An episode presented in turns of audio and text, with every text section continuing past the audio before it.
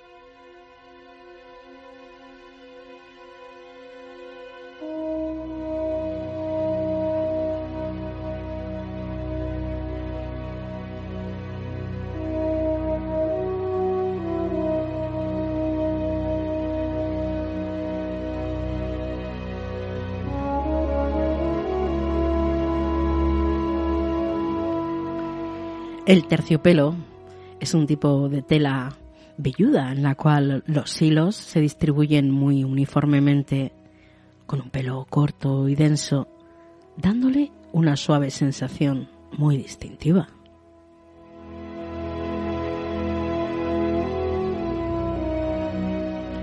Nos vamos a encontrar el terciopelo hecho de cualquier tipo de fibra, pero es algo que también se, esconde y se pierde en la noche de los tiempos, desde que se aprendió a tejer y a cuidar con mimo este especial tipo de, tejido.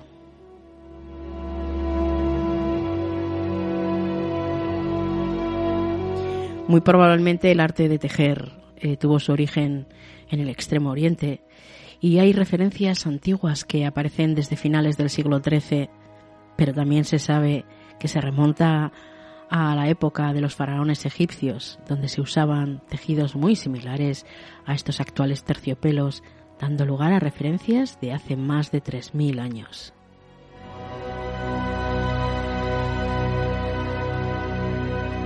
Y son esas características del terciopelo, esa suave profundidad espléndida del color, que exhibe que se ha llevado al uso, a encajar pues en aquellos trajes oficiales, en colgantes suntuosos, en estandartes, llamada también a ser una de las telas llamadas magníficas, que también ha supuesto mucho comercio.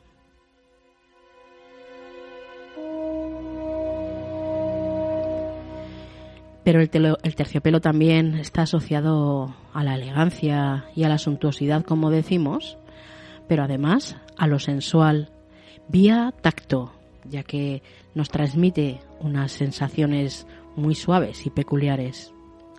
Sus múltiples usos, su historia y origen y distintas leyendas son las que nos lo traen hasta nuestros días. Hoy en Aprendiz de Búho, Terciopelo.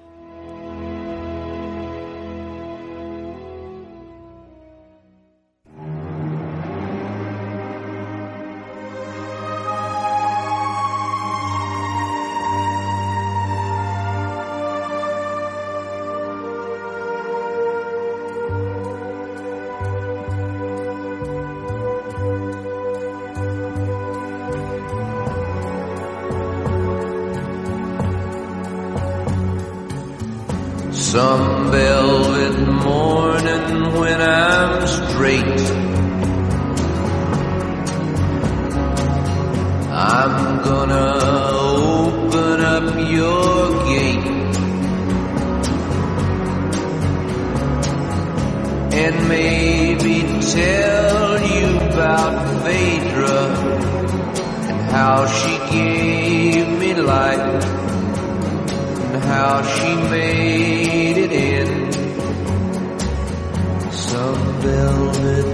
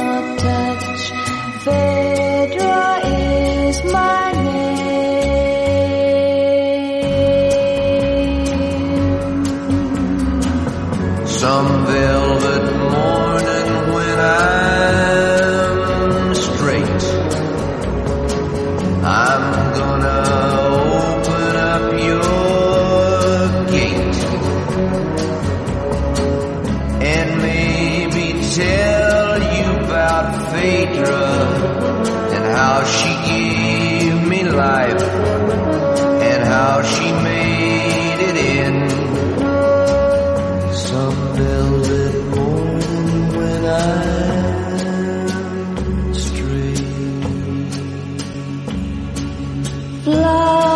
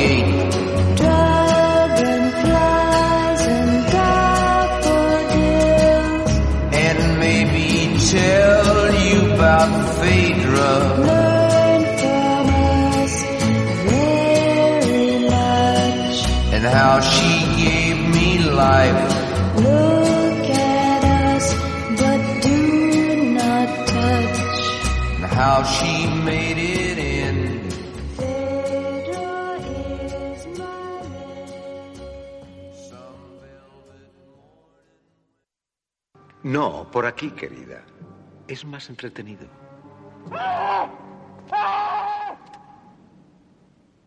En ocasiones, la vida es desagradable. Torturar a un hombre. ¿Es eso lo que vuestro amo Satanás os exige como culto? Estas celdas son muy antiguas. Hace cien años, uno de mis antepasados, que era un monje cristiano, fue nombrado examinador de la primitiva Inquisición y torturó a más de 600 personas, hombres, mujeres y niños, con el fin de salvar sus almas para tu Dios del amor. No puedo responderos, no tengo conocimientos. Pero seguro que Satán es el dios del odio. Oh, no. De la realidad, de la verdad. El mundo vive en el dolor y la desesperación, pero se mantiene gracias a la entrega de unos pocos hombres. Si nosotros perdiéramos nuestro poder, el caos lo engulliría todo. Algunas veces ese poder debe ser utilizado para dar duras lecciones. Yo no quiero aprender. Tengo miedo. Yo no deseo hacerte daño a ti, querida. Es que no lo comprendes. Quiero salvar tu alma para que puedas acompañarme en las glorias del infierno. No, jamás. El camino no es fácil, lo sé. Pero yo te llevaré de la mano y te conduciré a través de la cruel luz hasta las tinieblas de terciopelo.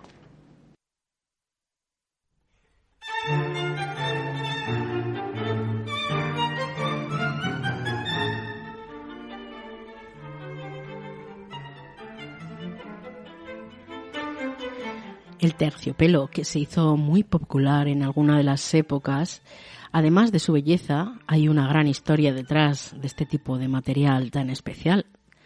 Así, este terciopelo, en inglés velvet, un material que parece poco sofisticado y difunde un ambiente de realeza, riqueza, elegancia. Pero entonces, ¿qué es el terciopelo? ¿Es natural? ¿Es sintético? es algo específico que describe un tipo especial de tela conocido precisamente por esa suavidad que tiene.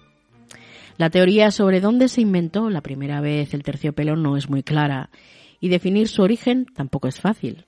Este textil del terciopelo definitivamente se refiere en muchos casos, en varias bibliografías y recorrido a lo largo de la historia, se refiere a la nobleza europea, pero también se cree que tiene ese primer origen que proviene de países del este.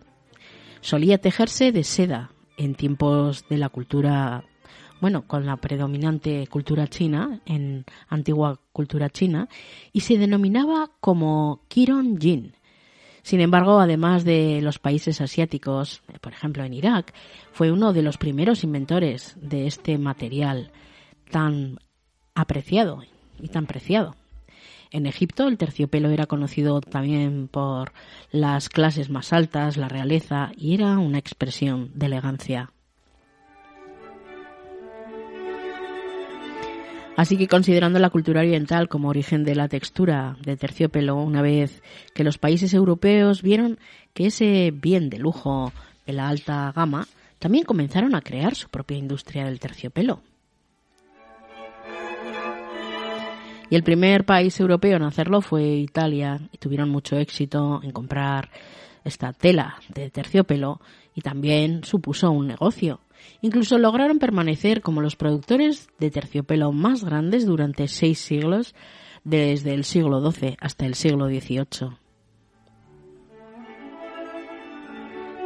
Todos los países de Europa dependían de Italia para comprar terciopelo, que tenía una solicitud tan amplia que era uno de los negocios más florecientes. Incluso en el pasado la gente adinerada usaba la tela de terciopelo para sus muebles y vestimenta y a veces incluso para papel pintado, para todo tipo de ornamentos.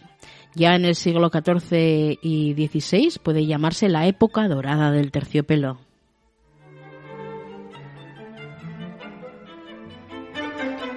Durante el Renacimiento el terciopelo se combinaba a menudo con materiales como metal o oro y para expresar el poder del lujo, la riqueza, y uno de los mayores clientes en el negocio del terciopelo fue la iglesia y también las familias muy ricas que querían crear un interior elegante mostrando su prosperi- prosperidad.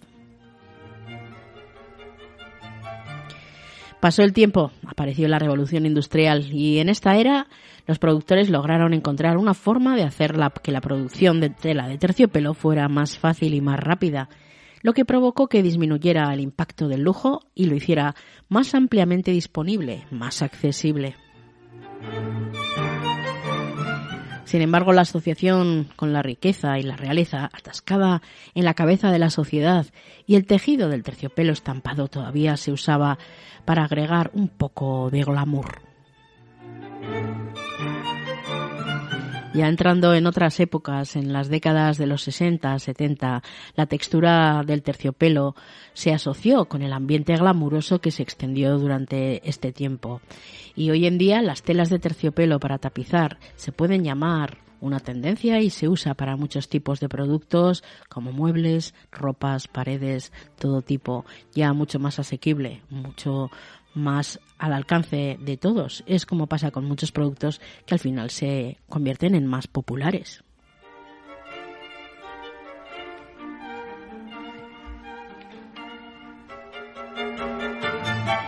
Pero como decíamos, eh, las características peculiares del terciopelo, esa suave profundidad espléndida del color, de los tintes que exhiben, hacen lo hacen perfecto para encajar en todo ese tipo de materiales eh, que eran más de tipo oficial.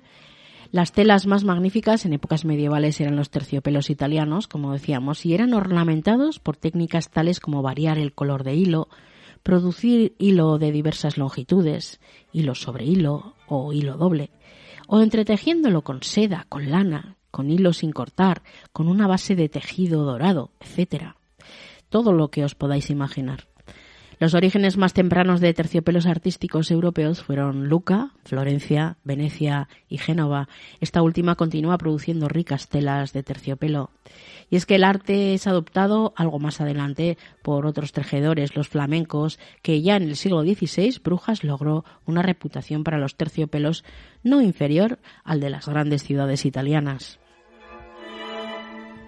Ese terciopelo, como decíamos, que inicialmente era muy costoso, que era tenido como una de las mercancías de lujo, al igual que la seda. Y como decimos, eh, son algunos hoy en día ya es considerado en la industria textil como uno de los tejidos más complejos de producir. El más mínimo error en cualquier momento de su largo proceso da lugar a un tejido no comercializable. La razón es que el nivel de exigencia elevado y alto precio que podían alcanzar aquellos tejidos como productos terminados, pues también es exigente. Es un tejido muy utilizado en la llamada alta costura, apreciado también mucho en, todo lo que puede ser el, el diseño de moda, por ejemplo. Y si hablamos de la variedad de ellos, estamos entre los elastizados, los lisos, gofrados, estampados, crudos, de colores, con diseños eh, retardantes de fuego, el hidropelente, o incluso, bueno, mucha gran variedad de, dentro de lo que pueda ser la actualidad. Vemos que desde el pasado hasta el día de hoy hay una gran eh, evolución también en este tejido.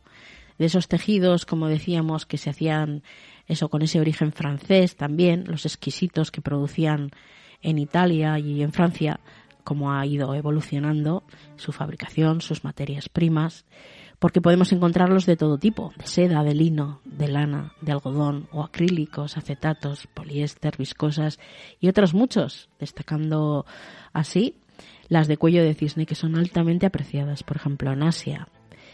Así que dentro de todo esto vemos que ya llega hasta, bueno, desde el siglo XX y ha entrado el siglo XXI esos productores de terciopelo del mundo que fueron sobre todo Italia, Francia o Alemania y que paulatinamente esos años, eh, desde el año 2000, esos países se fueron transformando principalmente en importadores de terciopelo. Esos grandes productores que fueron también China o Corea, Turquía, países asiáticos, los terciopelos más exquisitos y exclusivos, así se producen en Europa, pero fueron un legado también cogido de otras tierras. Así que, independientemente de las crisis económicas, parece que siguen subsistiendo las producciones de terciopelos en el mundo, siempre que resulte cada vez más difícil y costoso adquirir este refinado producto, pero aún y todo sigue, parece, en boga.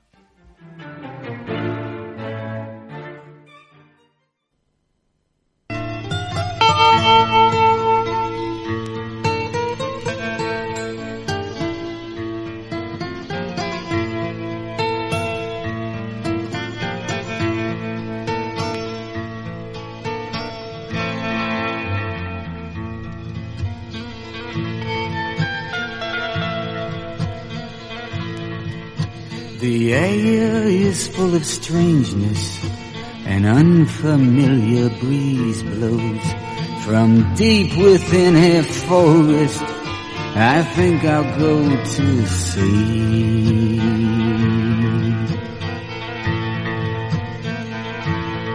What's this before me? In shadows where no wind blows. A crying, frightened flower without a gentle breeze.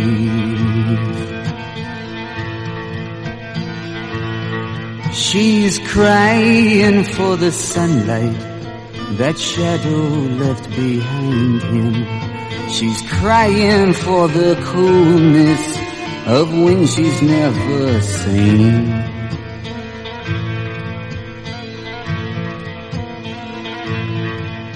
The day is getting longer. The day is slowly dark now. The moon a silver bubble that watches all it sees.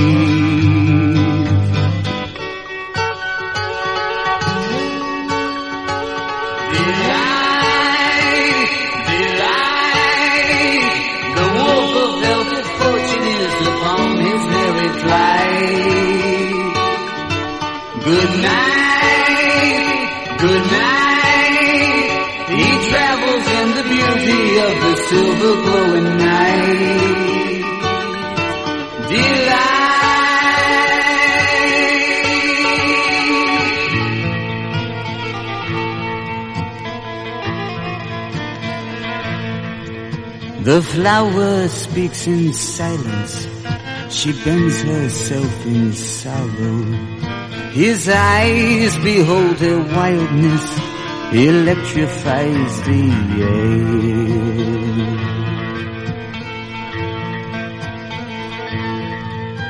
He moves the earth around her, confiding her with whispers. He takes her from the shadows and thickness that is there.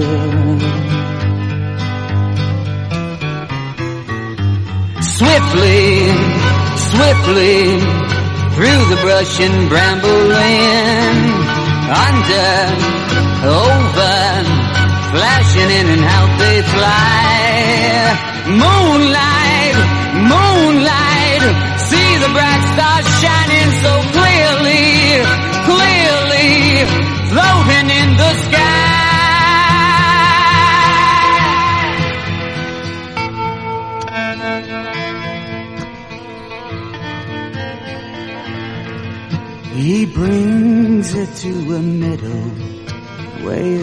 where is tall and waving. A tear comes to her eye as she looks upon her throne.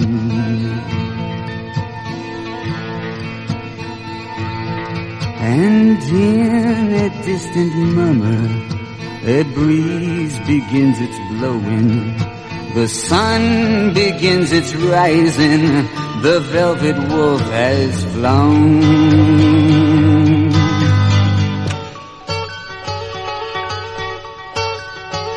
Delight, delight. The wolf of velvet fortune is upon his merry flight. Good night, good night. He travels in the beauty of the silver glowing night.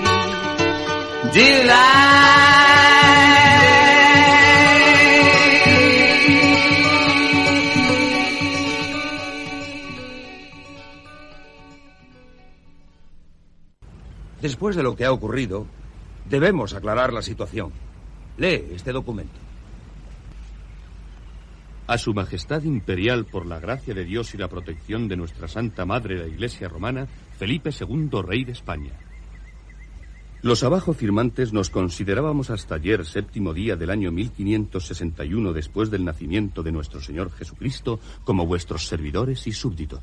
Pero en estos momentos más de 200 leguas nos separan de vuestro servidor Gonzalo Pizarro.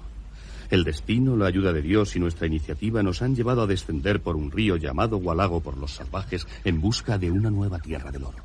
Hemos decidido que debe cumplirse el impulso del destino. Nosotros somos el curso de la historia y en el futuro ya nadie sentirá miedo en esta tierra. Nos rebelamos hasta la muerte. Y por ello declaramos solemnemente que se nos seque la mano, la lengua se nos pudra si llegamos a desdecirnos. La Casa de Augsburgo pierde todos sus derechos y vos, Felipe II, rey de España, en virtud de esta declaración quedáis destronado para esta expedición desde este instante. En vuestro lugar declaramos al noble señor de la ciudad de Sevilla, don Fernando de Guzmán, emperador de El Dorado. Huye, huye de aquí, oh rey, y que Dios tenga piedad de tu alma. La fortuna ayuda a los valientes y escupe a los cobardes. Cortamos nuestros lazos con España y coronamos a don Fernando de Guzmán como emperador de El Dorado. ¿Esto es un trono? ¿Qué otra cosa es un trono sino unas tablas con un trozo de terciopelo, majestad?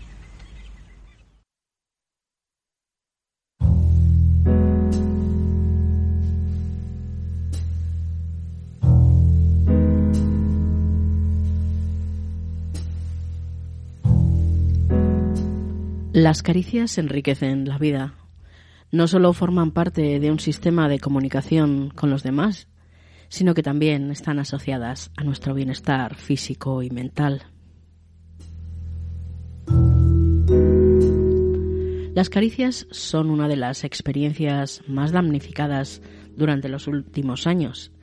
La pandemia ya obligó a que se guardara distancia y a que se redujera ese contacto físico tan necesario entre la gente. De seguro a esto tuvo un impacto en el estado de ánimo o incluso en la salud de muchas personas, porque en sí el- la necesidad de, la- de las caricias, ese distanciamiento que algunos intentaron marcar para evitar aquello que podría suceder, algunos lo siguieron y otros, en cambio, pues intentaron mantenerlo lo más cercano posible. No por nada, la piel es el órgano más grande de todo el cuerpo. Tampoco es gratuito que los más pequeños y pequeñas al nacer necesiten tanto de las caricias, al punto en que, aun con alimento y abrigo, podrían llegar a morir si no tienen ese contacto físico, contacto físico amoroso con ese entorno. En definitiva, y de muchas formas, somos hijos e hijas de ese contacto piel a piel.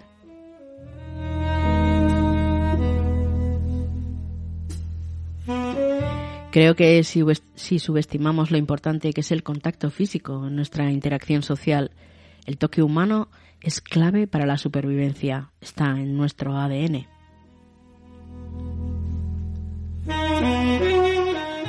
Hay estudios que también eh, llegan a la conclusión de que la ausencia de las caricias hace que se debiliten los sentimientos de conexión, empatía o confianza si no se ven mm, de alguna manera compensados por otros mecanismos.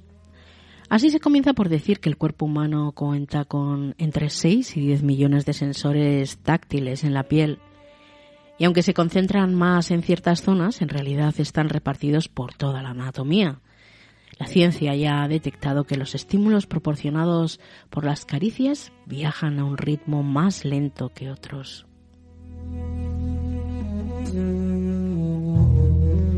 Lo más curioso de todo es que el cerebro capta esa sensación aportada por las caricias unos cuatro segundos antes de que se perciba en la piel.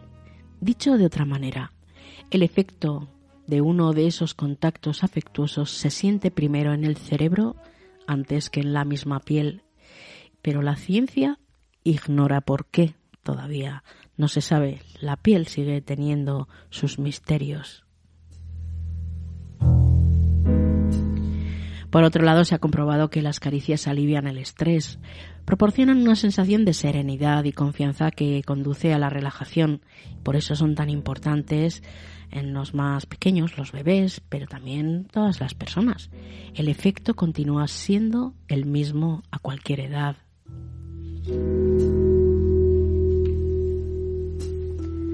Las personas son capaces de identificar lo que otro quiere comunicarles a través de las caricias, por lo menos la mayoría de las personas. Algunos datos de ese mismo estudio al que nos hacíamos, hacíamos referencia antes indican que aciertan hasta un 83% de los casos frente a lo que quiere decir un roce, una presión o un apretón. Y asimismo, aunque parezca difícil, se encontró que sí existe la caricia perfecta.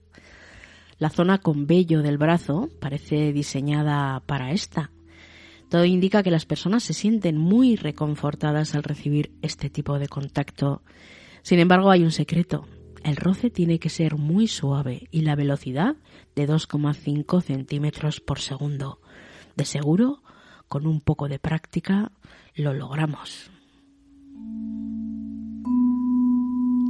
Las personas disfrutamos al tocar y acariciar en su orden. La piel de un animal suave y peludo, después el terciopelo en segundo lugar, la seda en tercer lugar, el algodón. Y por último también la piel humana. En este orden es como las personas podemos hacemos un ranking a la hora de disfrutar, de tocar, de acariciar la piel, como decimos, de un animal suave y peludo, el terciopelo, la seda, el algodón y la piel humana. Está claro que cuando se habla de caricias también se hace referencia directa o indirecta al erotismo. Las caricias que se hacen en la nuca, cerca de la oreja, también parecen ser muy eróticas. Y así esto se debe a que este tipo de contacto estimula una zona del cerebro conocida como el homúnculo sensorial de Penfield, que está, se encuentra en la corteza cerebral y tanto, y tanto el área del cuello como la de los pies están muy próximas a la de los genitales. Así que por proximidad, digamos que causan esa sensación también muy sensual. Seguramente que seguiremos sorprendiéndonos con los hallazgos y los secretos de las caricias.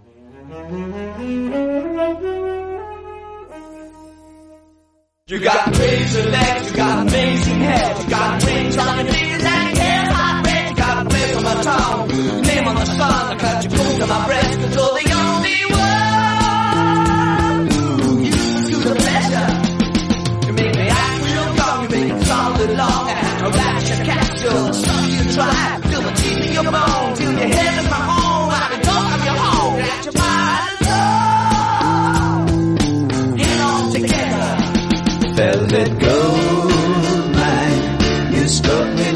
The rain. Snake it, take it, panther princess, you must stay. Velvet gold mine, naked on your chain. I'll be your king volcano, ride for you again and again, my velvet gold mine. You're a taste of trap, I'll be a master death. I'll chop your off, can't you make me Me your face I'm falling on. I can't stand. Ooh, clutch your makeup. Velvet gold mine, you struck me like the rain. Snake it, take it, and the princess you must stay. Velvet gold mine, naked on your chain. I'll be your king volcano,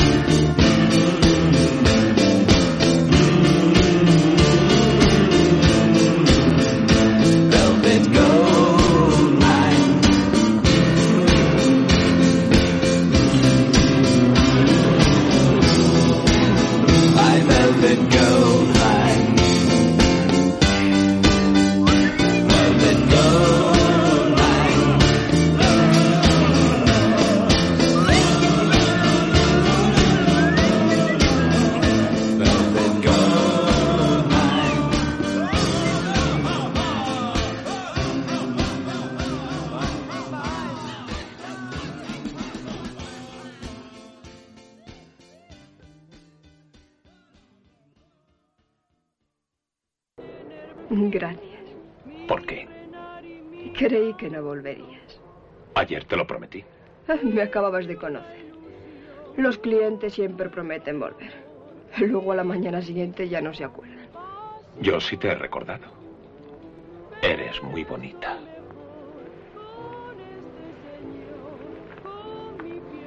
Oh, es para mí. Cuando el adiós de mí te separó,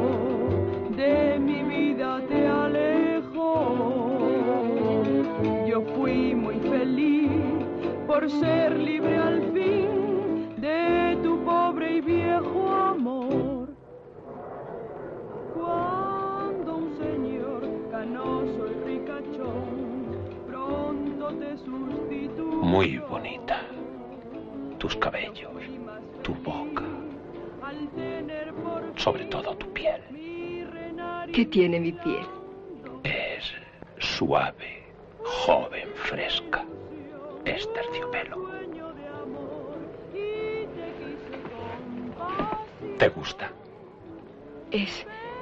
es un sueño.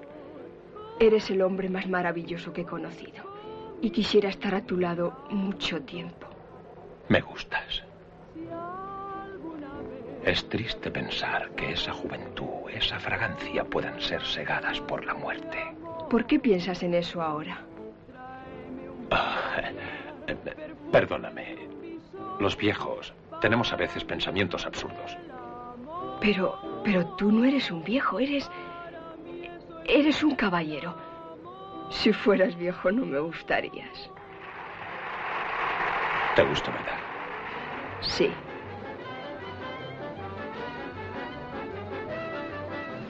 ¿Qué te pasa? ¿Por qué me miras así? No es nada. ¿Más champán? Oh, sí, mucho más. Hoy quiero emborracharme.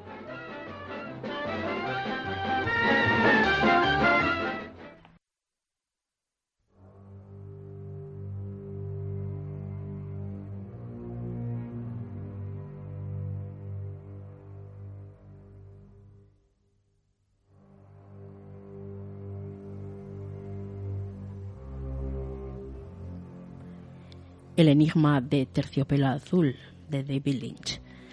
Un cuento extraño y extrañado que parece indicar al espectador o espectadora el camino hacia un viaje no señalizado bajo una luz de neón intermitente que repite con insistencia la necesidad de saber mirar.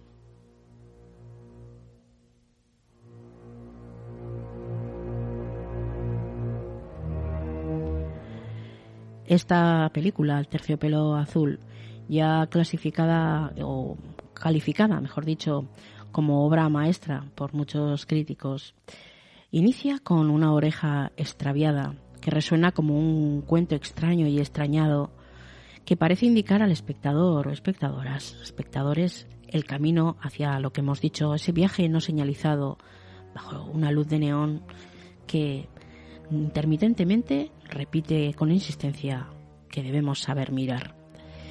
Todo se desborda y crece entre lo mágico y lo desconocido en busca de un lugar en el mundo habitado por lo perverso y también lo fascinante. Moviéndose entre lo sinuoso y escabroso este thriller fantástico con cierto sentido de terror o acercamiento al suspense, donde ese lenguaje visual es una continua invitación a la fascinación inquietante y oscura, nos propone un viaje incierto por lo inevitable que logra hacer un continuo elogio a aquello que no es habitual. Aún hoy es capaz de transparentar esa gasa delicada de realidad y de ficción que envuelve cualquier fragmento de narración.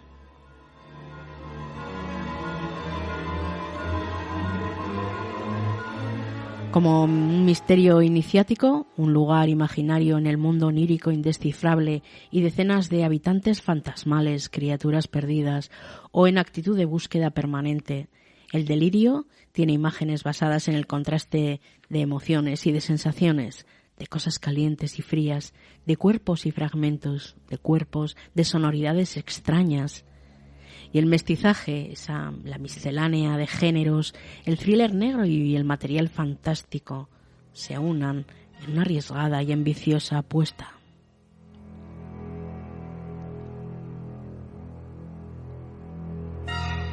Ese arañazo bajo la superficie de lo aparente, lo inquietante, morboso y extraño, alimenta todo lo que pueda ser el trayecto de este filme y es que bucea tras la normalidad para mostrar ese lado turbador y no menos fascinante de lo cotidiano, como se revela desde las imágenes iniciales.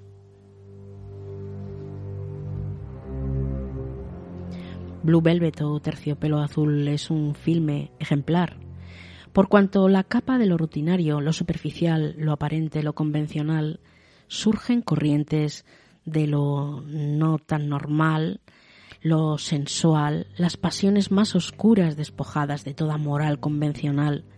Ese mundo seductor de lo sensual, sexual e ilusorio forma parte del itinerario del viaje subterráneo por el que discurren los personajes de esta propuesta onírica con guion de, del propio Lynch.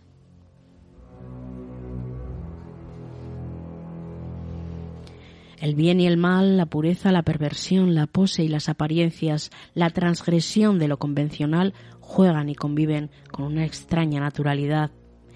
Ya Kafka es uno de los escritores preferidos de Lynch y en esa huella es palpable en la metamorfosis y en los simbolismos de Blue Velvet.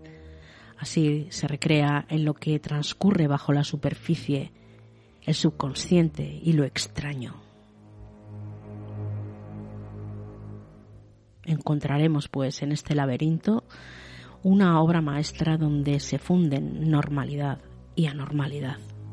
Lo siniestro, aquello que debiendo permanecer oculto, se ha revelado.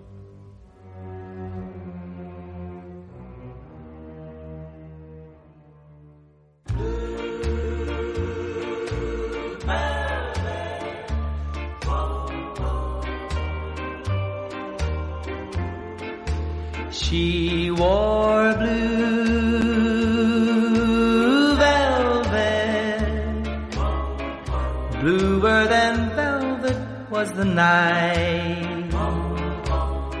Softer than satin was the light. from the stars. She wore blue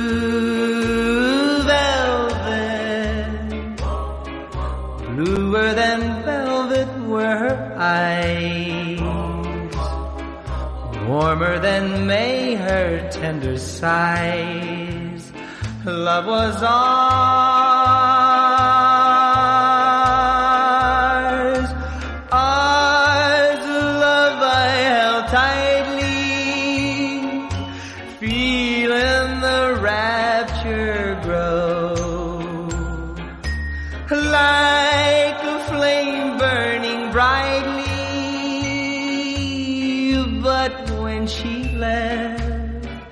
gone was the glow of blue velvet.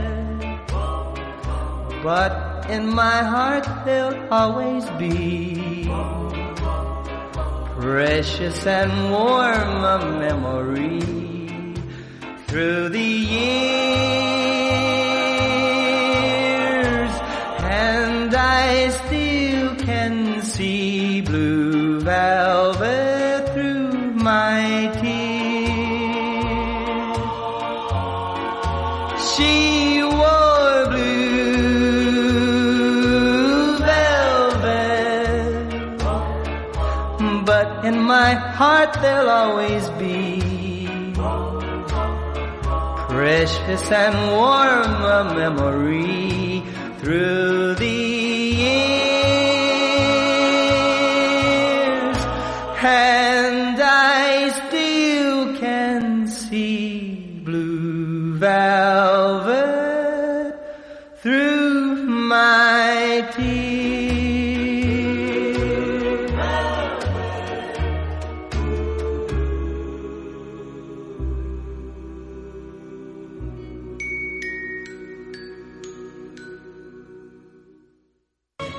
¿Tú sabes lo que son las ostras de pradera? Un pescado. Ya. Y si te ofreciera una ostra de pradera, ¿qué crees que estarías comiendo? Pescado. Una especie de almeja con una perla dentro. si así fuera, los dueños las apreciarían mucho. No, no, imagínate. Tú imagínate que esto es una ostra de pradera. Vamos, cómetela. Métetela en la boca. Dime, ¿a qué sabe? A pan mojado. No, es blando y tiene partes ásperas. Será arena. Arena. Vaya imaginación. No, Zopenco. Tiene pellejo alrededor. ¿Hay que escupirlo? No. Pásalo de un lado a otro. Mastícalo. Eso, y ahora trágatelo. Trágatelo. Vamos. Eso es. Que sepas que te has comido un cojón de carnero.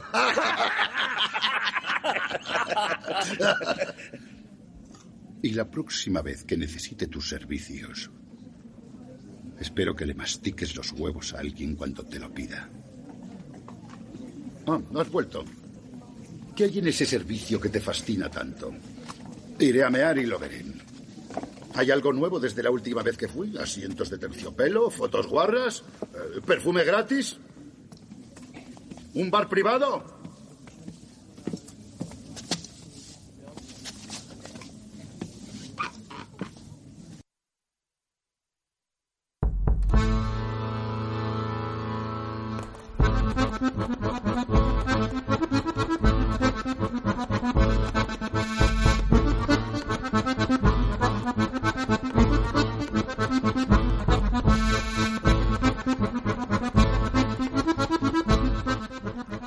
Si repasamos la historia de la indumentaria, es muy frecuente también encontrar en distintas ropas y tejidos el terciopelo en Euskal Herria. Proviene de- seguramente por la proximidad de Francia aquí nos llega y existen diversas leyendas e historias que en las que son numerosas las referencias al terciopelo, que también por otro lado Después de que ya eh, con la llegada de Luis XVI empezó la transformación de los trajes en las que se encontraban en la corte te- tocados excéntricos, pero una vez que la clase media y la burguesía llegaron a ver estas, estos ropajes, estas fantásticas eh, telas, vieron que eran demasiado costosas y con ese siglo debió terminar el reinado del encaje, de la seda y del terciopelo, ya que habían sido proscritos por el rey y sabemos que bajo la revolución el pueblo los tuvo en mayor desprecio, así que vemos que también el terciopelo pasa por distintas fases. Y algunas son las leyendas que nos llegan aquí a Euskal Herria. Una de ellas es la del dragón de Arrasate. Son muchos los dragones que pueblan las cimas y los montes de Euskal Herria. Todos ellos son terribles y peligrosos. Los hay de una, de tres, de siete cabezas, con alas, sin alas. Casi todos echan fuego por la boca o las bocas cuando las cuando tienen varias. Y algunos tienen forma de dragón, otros de enorme lagarto y otros son como serpientes gigantescas. Su nombre Eren Suge. Cuenta José María Barandarán cuando el Erensuge vivía en la sierra de Euskit, atraía al ganado para alimentarse. Cuando vivía en Aralar o en Murugain o en la Peña de Orduña se alimentaba de carne humana. Varios autores recogen estas historias, leyendas en distintos lugares, aunque la más famosa parece una de las más famosas es la de Arrasate, que ahora viendo cómo es una villa en la que es una villa industrial, pero antiguamente eh, se trataba de una villa más agrícola, con ganado, en las que también trabajaban el hierro que se extraía de las minas del Monte Udala. Una localidad en la que vivían felices, contentos con los problemas cotidianos, pero un gran peligro se cernía sobre la localidad. Una vez al año la cima de un monte cercano crujía, temblaba y sus entrañas, de dentro de las entrañas, salía un monstruo terrible.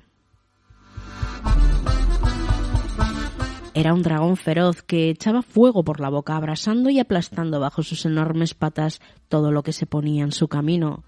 Los habitantes de Arrasate llevaban muchos años sufriendo esta aparición del Erensuge y habían llegado a una especie de pacto con la bestia. Cada vez que la sima empezaba a retumbar, se echaba suertes entre las jóvenes solteras del pueblo y la elegida era conducida a la entrada de la sima. Nunca regresaba ninguna, pero a cambio el pueblo no sufría los ataques del monstruo durante todo un año. Una leyenda que, como veis, tiene mucha similitud con otras de otras zonas, países, etcétera. Seguramente algo metafórico, pero que nos llega a través de en forma de leyenda. En Arrasate vivía un herrero valeroso que no temía a nada ni a nadie y cuya fuerza era conocida en toda la región. Este herrero que se había enamorado de una muchacha de ojos claros y ella también le correspondía, y los dos hicieron planes para decidieron casarse. Llegaba ya el día de la boda y todo estaba dispuesto. El joven vestido con unos calzones de terciopelo negro, faja y chaleco, camisa blanca, capa corta también de terciopelo y sombrero de fieltro, y la novia con falda de terciopelo verde oscuro, pasquiña juego, blusa bordada y el cabello con flores recién cortadas.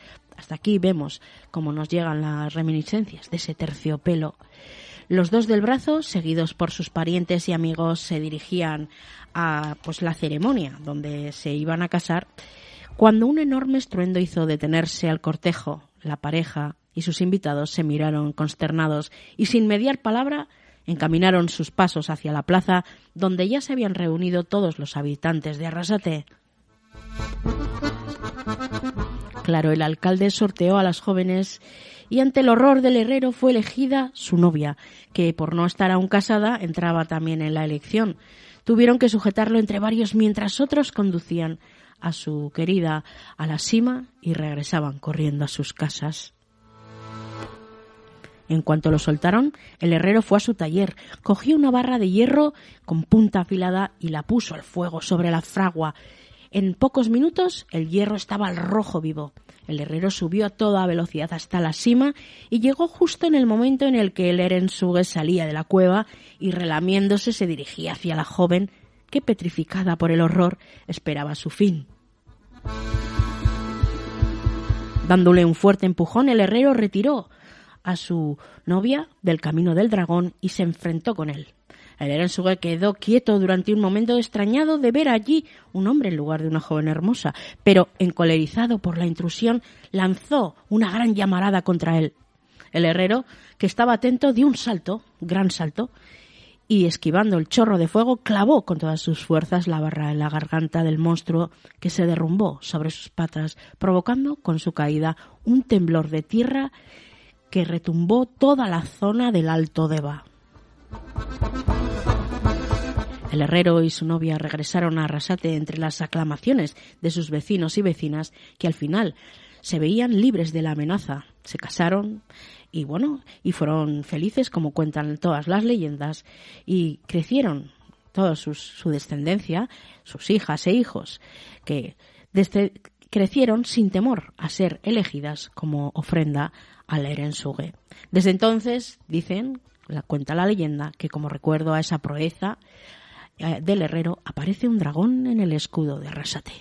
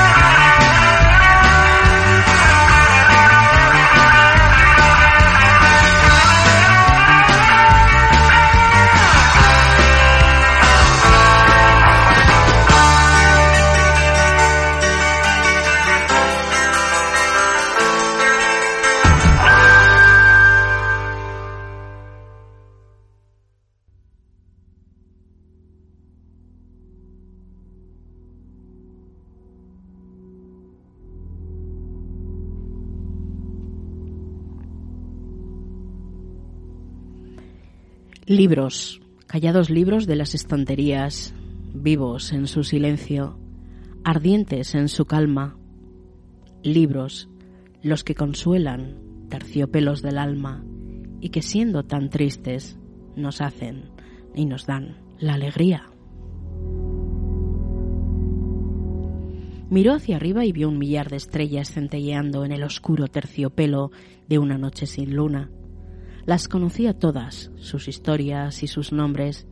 Las conocía bien y le eran tan familiares como, por ejemplo, sus propias manos. Es la tarde gris y triste. Viste el mar de terciopelo y el cielo profundo viste de duelo.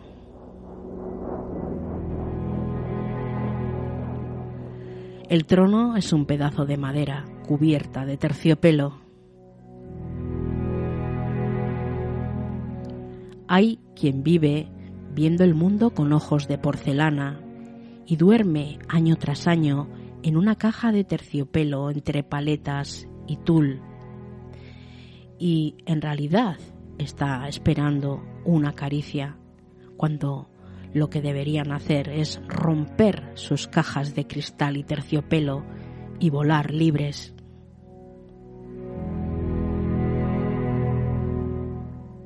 La noche ha prendido sus claros diamantes en el terciopelo de un cielo estival.